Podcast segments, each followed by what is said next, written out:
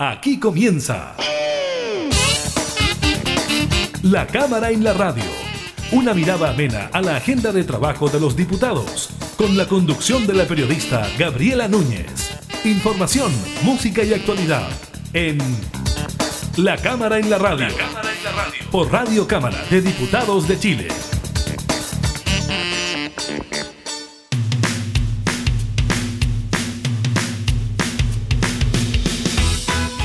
¿Qué tal? ¿Cómo están? Bienvenidas, bienvenidos a un nuevo programa de la Cámara de la Radio. Estamos junto a ustedes para entregarles, como siempre, información legislativa y temas de actualidad. En esta oportunidad estaremos conversando con el diputado Andrés Celis, integrante de la Comisión de Salud de la Cámara, representante de Valparaíso sobre la situación del COVID en sus comunas y de las cuarentenas en distintos puntos del país. Él tiene propuestas precisamente que van en esa línea. Le contaremos sobre un estudio que plantea que el cierre de los colegios tiene un impacto marginal en la disminución de los casos de COVID, así que ojo con eso. También el retiro desde Plaza Italia de la estatua del general Baquedano para iniciar un proceso de restauración y el despacho desde el Congreso del proyecto de ley que permite la elección del 11 de abril en dos días. Iniciamos la cámara en la radio.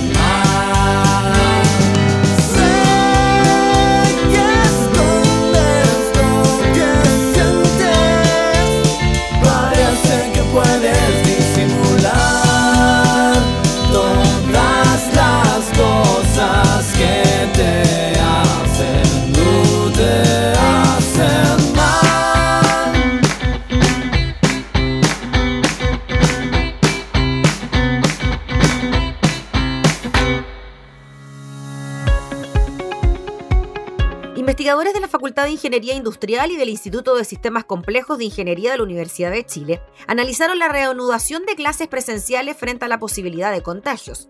La conclusión del estudio es que más que el cierre de los recintos son efectivas la cuarentena y aislamiento de los cursos o aulas donde se detectó la infección. Para realizar la investigación se desarrollaron modelos de simulación con el objeto de capturar el patrón de contactos en los colegios, incluyendo de profesores y alumnos, mediante información científica reciente. En ese sentido, el informe indica que en términos de protocolos de aislamiento, cuarentenar al curso de un caso confirmado es efectivo para cortar la transmisión, disminuyendo los contagios en un 85% con respecto al caso base, donde solo se aísla el infectado. Añade que la política más conservadora de cerrar todo el colegio tiene un impacto marginal cuando los contactos entre cursos son reducidos. Si se evitan almuerzos, recreos y actividades masivas, no parece ser necesario suspender las clases presenciales a todo el colegio. Plantea que si al protocolo de cerrar solo al curso se combina una reducción de alumnos por sala a la mitad, se bajan las infecciones en un 35%. Si no es posible aumentar el número de salas, la reducción de infecciones se puede lograr alternando clases online y presenciales semanalmente, pero disminuyendo sustancialmente las clases presenciales. Por ejemplo, según el análisis, una estrategia es dividir los cursos en burbujas más pequeñas. Un colegio de tres salas por nivel, con 30 alumnos cada una, puede ser dividida en seis salas por nivel, con 15 alumnos cada una. Otro punto es que si no es posible bajar el número de alumnos por aula, el testeo dos veces por semana permite disminuir los contagios. Así, propone la estrategia de testeo, podría ser dirigida a aquellos colegios en donde es más difícil para las familias sostener la educación online. Los investigadores del estudio, Susana Mondechein y Marcelo Olivares, enfatizan que es importante mantener las medidas de distanciamiento. Si se tiene a todos los niños conviviendo en recreo, entonces no queda más que cerrar el colegio porque se pierde la trazabilidad. Pero si hay una burbuja los estudiantes no se juntan como antes, eso permite aislar solo el curso y no al colegio completo.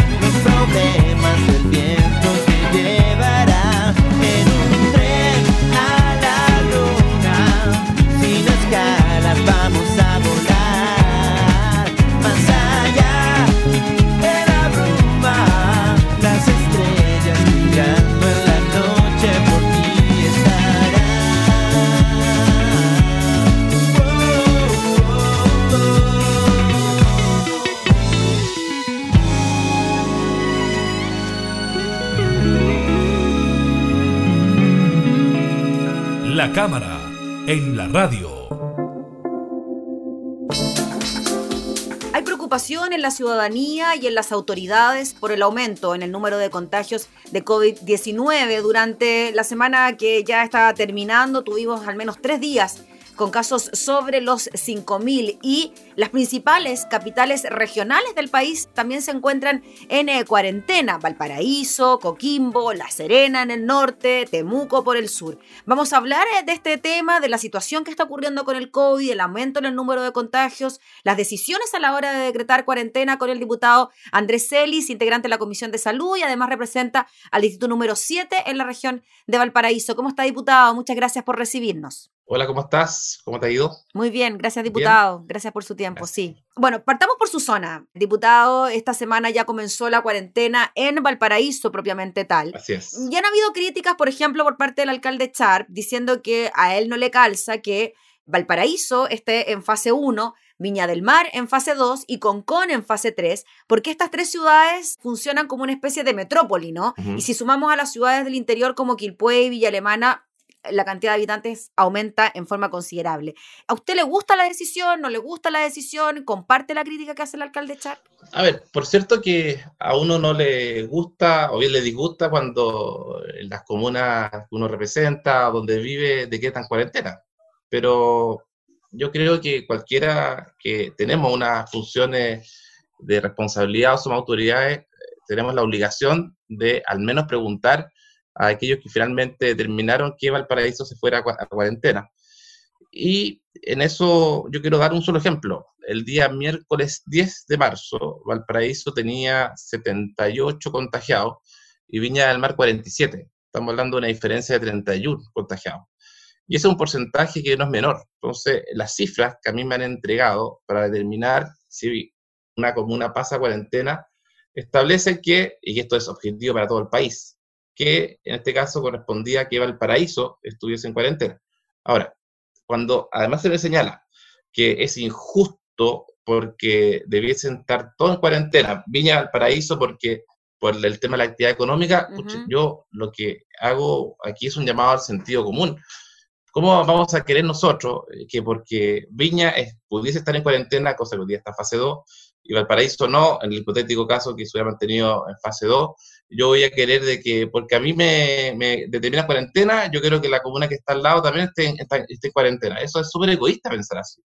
Eh, yo cuando eh, se señaló que Valparaíso iba a estar en cuarentena y Viña no, en, en, en, la calle, mucha gente me, me, me, preguntaba, oiga, pero yo tengo temor que esto llegue a Viña, porque eh, si llega a Viña, bueno, nosotros vamos a quedarnos sin, sin, trabajo y el local mío va a tener que cerrar. Entonces, ¿qué, qué, quiere el alcalde echar? Que porque Valparaíso está cuarentena, también los, los, de Viña, y hay una especie como de ley pareja, no nos dura, eh, cuestión que el comercio, si legítimamente se queja en Valparaíso, ocurra lo mismo en Viña del Mar.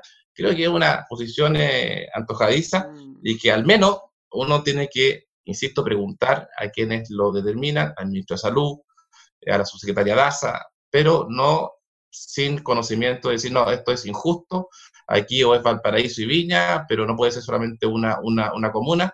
Los números, hoy día, hoy día, yo creo que Viña igual va a pasar a cuarentena, pero hoy día señalan que Valparaíso tiene una mayor cantidad de contagiados, tiene una mayor incidencia en cuanto a un porcentaje de aquellos que eh, contraído el COVID.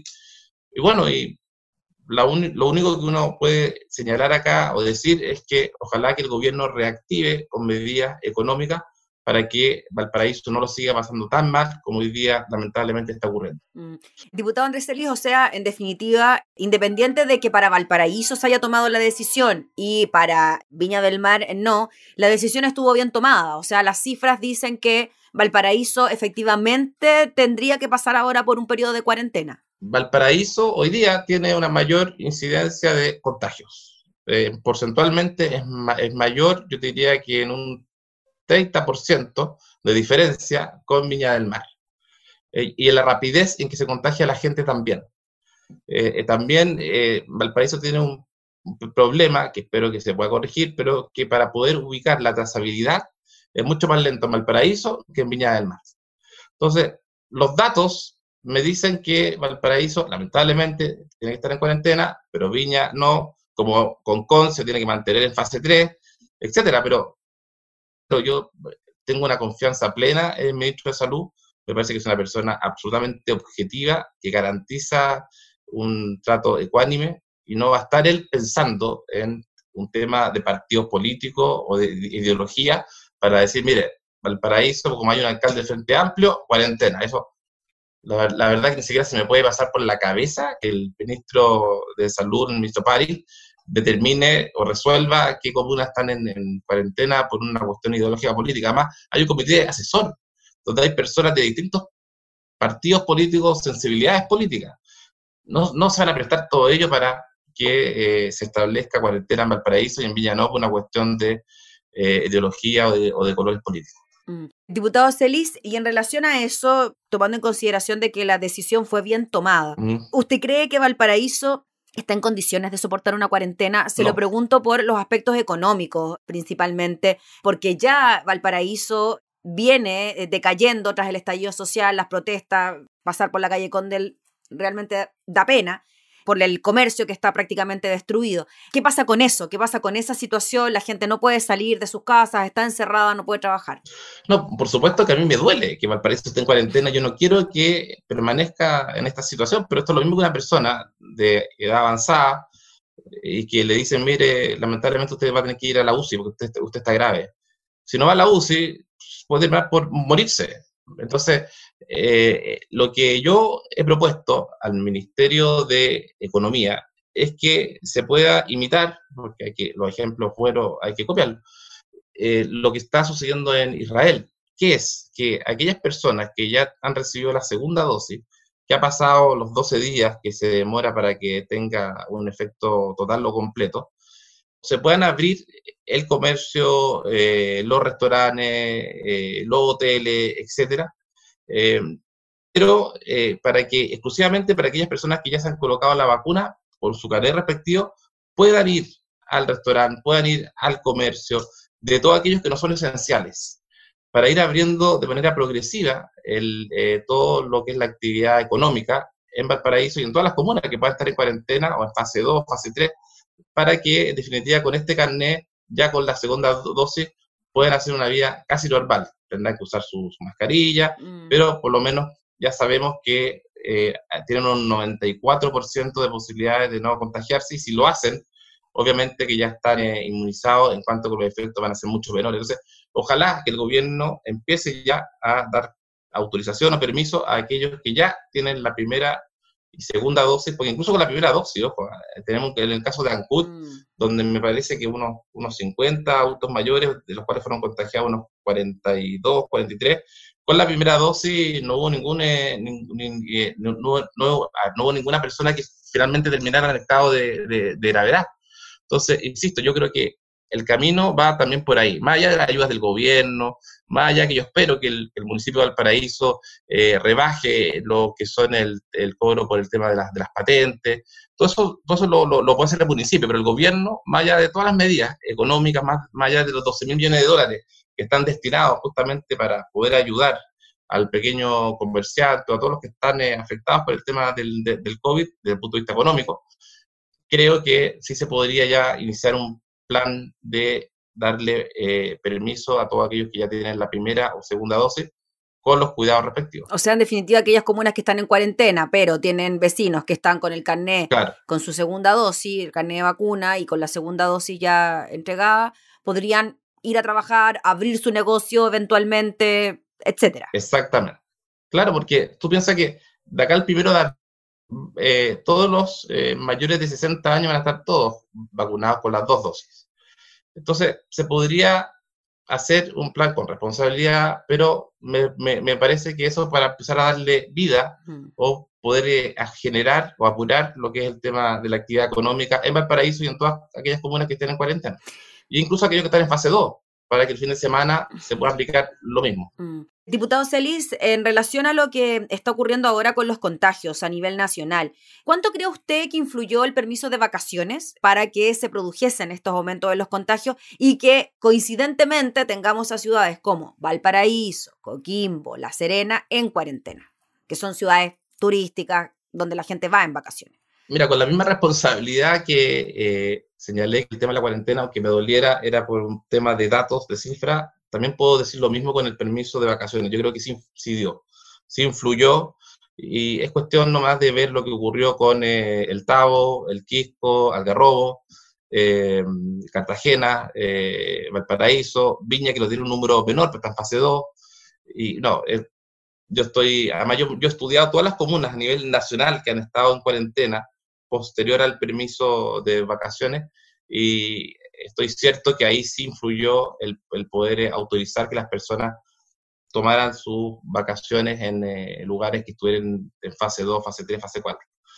Eh, yo creo que eso está absolutamente acreditado. Se le pidió a las personas que fueran eh, respetuosas con los protocolos, que cumplieran con las medidas sanitarias, pero claro, finalmente no resultó como uno sí lo tenía pensado en cuanto a la responsabilidad de aquellos que finalmente tomaran estos permisos. Y la provincia del Paraíso, la provincia de San Antonio, el caso de Coquimbo, La Serena, Pucón en su minuto, fueron los más afectados. El Chiloé también. Diputado, y en relación a lo que está ocurriendo con los contagios y la ocupación de camas críticas, mm. hemos visto cómo hay una ocupación de camas críticas bien importante. Ya salió en la prensa que algunos hospitales en Maipú, por ejemplo, están copados, no tienen dónde recibir más gente. ¿Cómo ve primero la situación en su zona y segundo, cómo lo extrapola a nivel nacional, considerando que, claro, Estamos en una campaña de vacunación súper exitosa, pero en forma paralela siguen aumentando los contagios. Sí, mira, en el caso de la región de Valparaíso, el de, yo te diría que la ocupación debe ser arriba de un 90%, 92, 93%.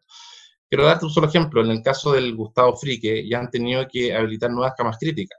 Pero también se da un dato que hay que tener en consideración. El promedio de gente que está en la UCI en el Gustavo Frique es, más o menos 50, 45 años.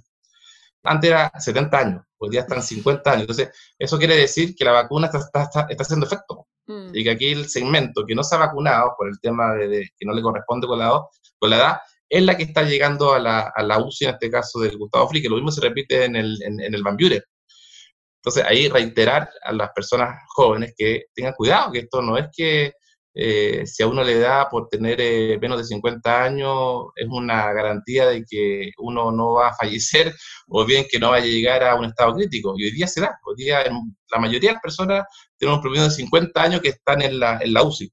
Y a nivel nacional, claro, hay, el, tema eh, está en vaca de redundancia crítico, que el subsecretario de redes asistenciales ya anunció que el lunes 8 había que aumentar ya a un 85% las camas críticas, tanto de, de los hospitales eh, privados o clínicas privadas como de los hospitales públicos, de toda la red de salud, pública y privada.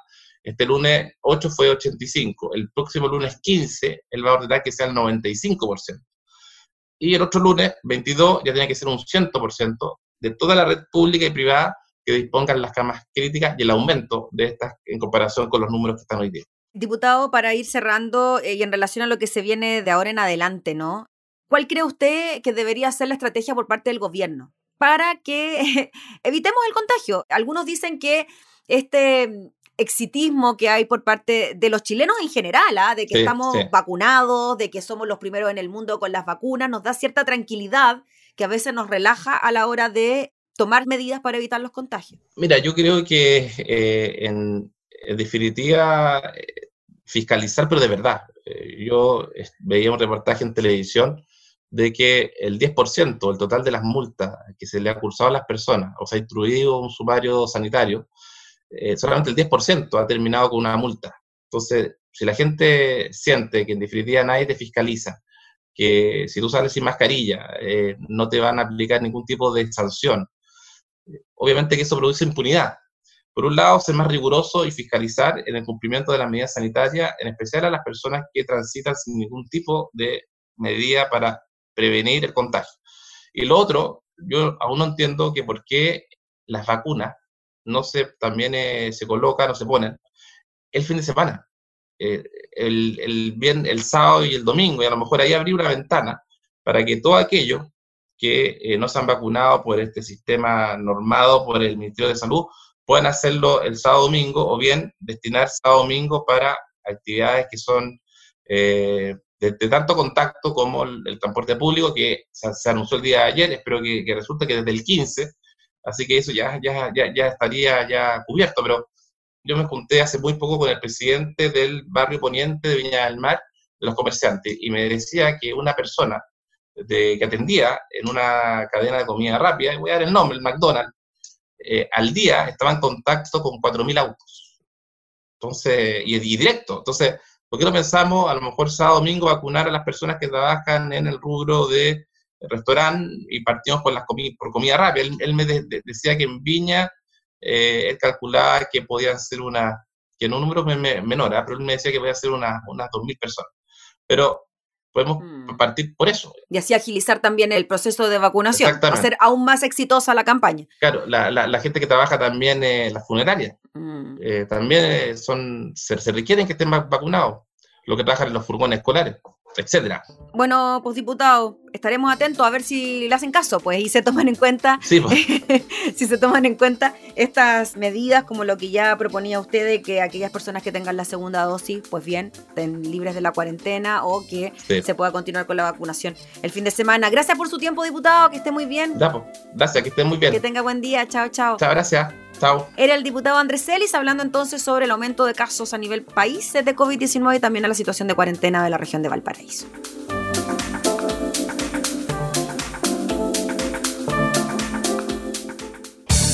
Información parlamentaria, entrevistas, música y actualidad. Todo esto y mucho más en La Cámara en la Radio. La Cámara en la Radio. Con la conducción de la periodista Gabriela Núñez.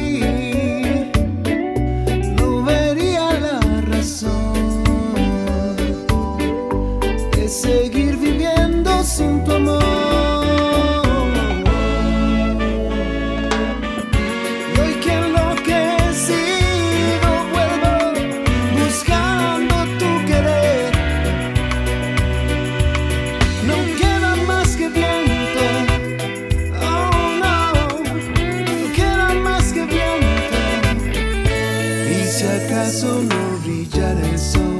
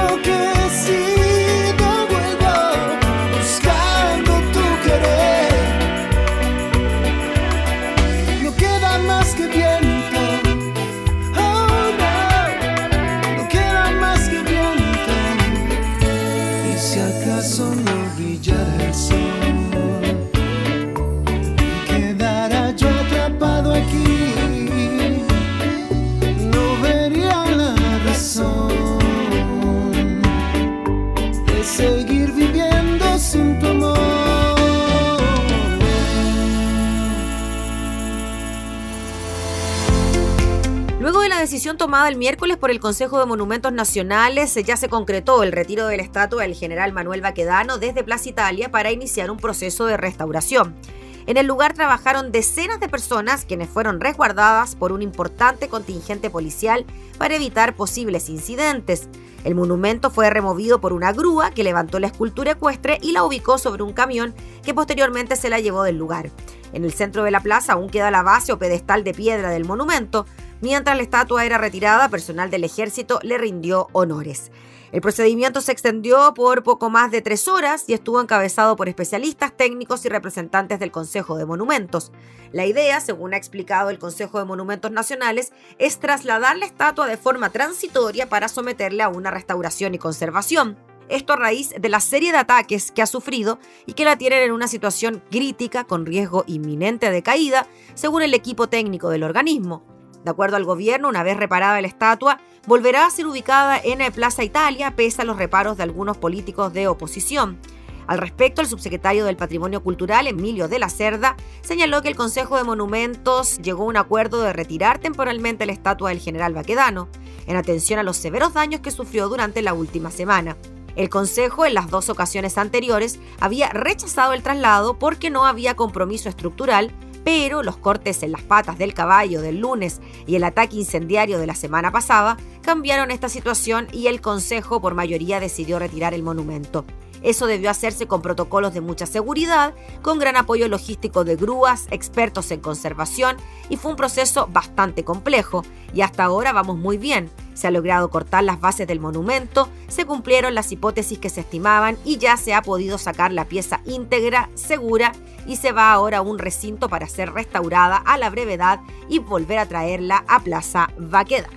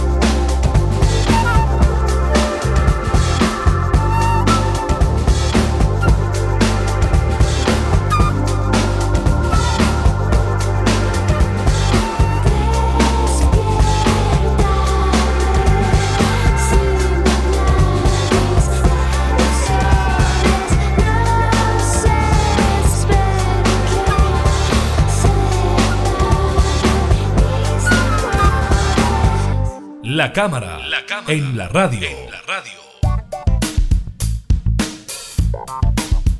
Justo un mes de los próximos comicios a convencional, gobernador, alcalde y concejal, la sala de la Cámara despachó la inédita disposición en la historia del país de realizar en dos días una elección, estableciendo así que será el 10 y el 11 de abril.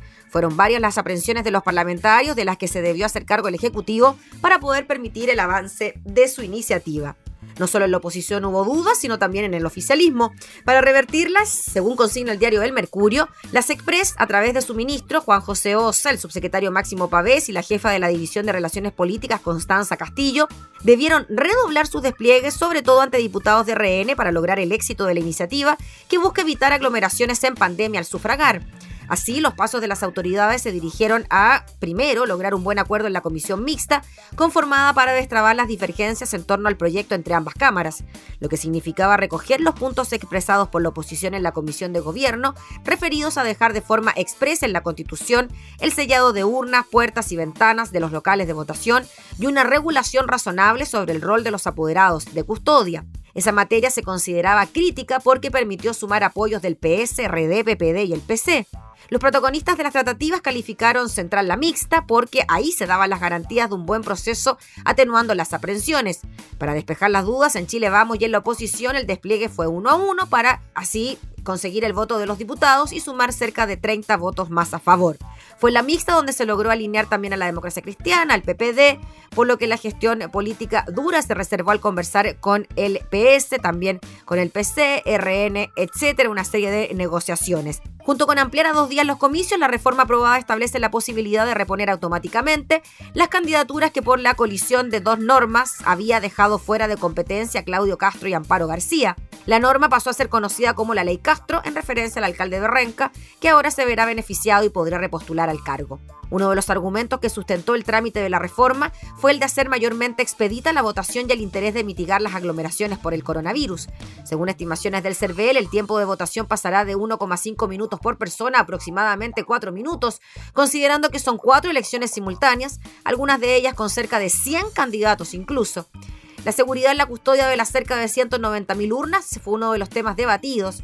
Este, sumado a otros aspectos, hizo que el proyecto se rechazara en segundo trámite y las discrepancias se resolvieran en la mixta. El cambio de reglas a pocos días de la elección instaló aprensiones en la oposición y parte del oficialismo, las que solo se revirtieron durante la jornada de ayer. Para los dos días de votación se estableció que por la noche del sábado se suspende el proceso y se retome el domingo, es decir, se considera solo unos comicios separados por un alto en la noche. Para ese fin, el CERVEL también tendrá la potestad de determinar horarios preferentes de votación para grupos de riesgo, como adultos mayores, embarazadas y enfermos crónicos. De todas formas, el elector votará una vez, decidiendo qué día lo hará. Será en 30 días cuando se ponga en práctica la inédita votación en dos jornadas, la que desde ya el CERVEL espera se transforme en un futuro voto anticipado.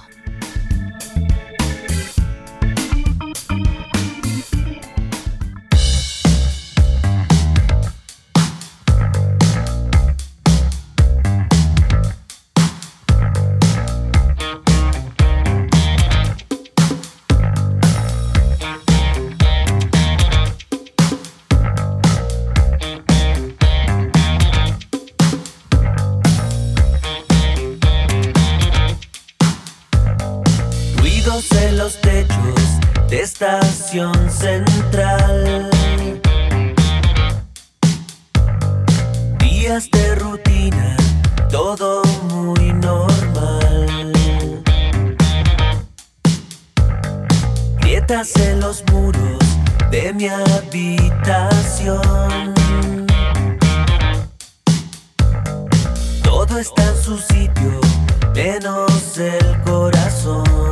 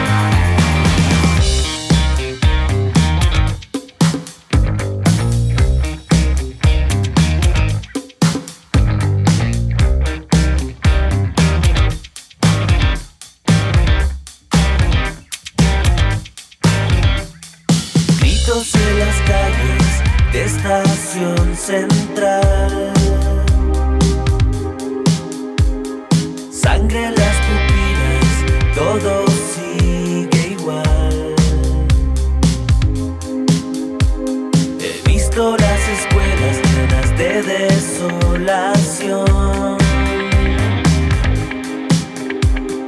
Todo está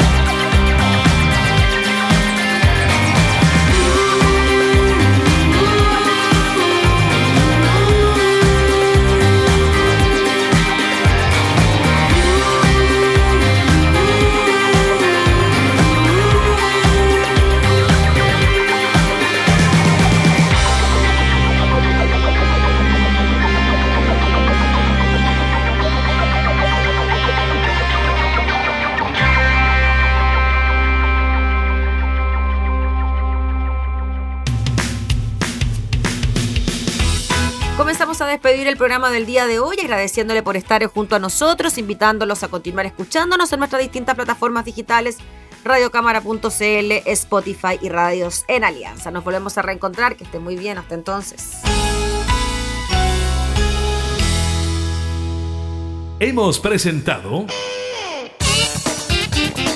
La Cámara en la Radio. Una mirada amena a la agenda de trabajo de los diputados. La Cámara en la Radio. Con la conducción de la periodista Gabriela Núñez. Información, música y actualidad. En Radio Cámara de Diputados de Chile. Acercando las leyes.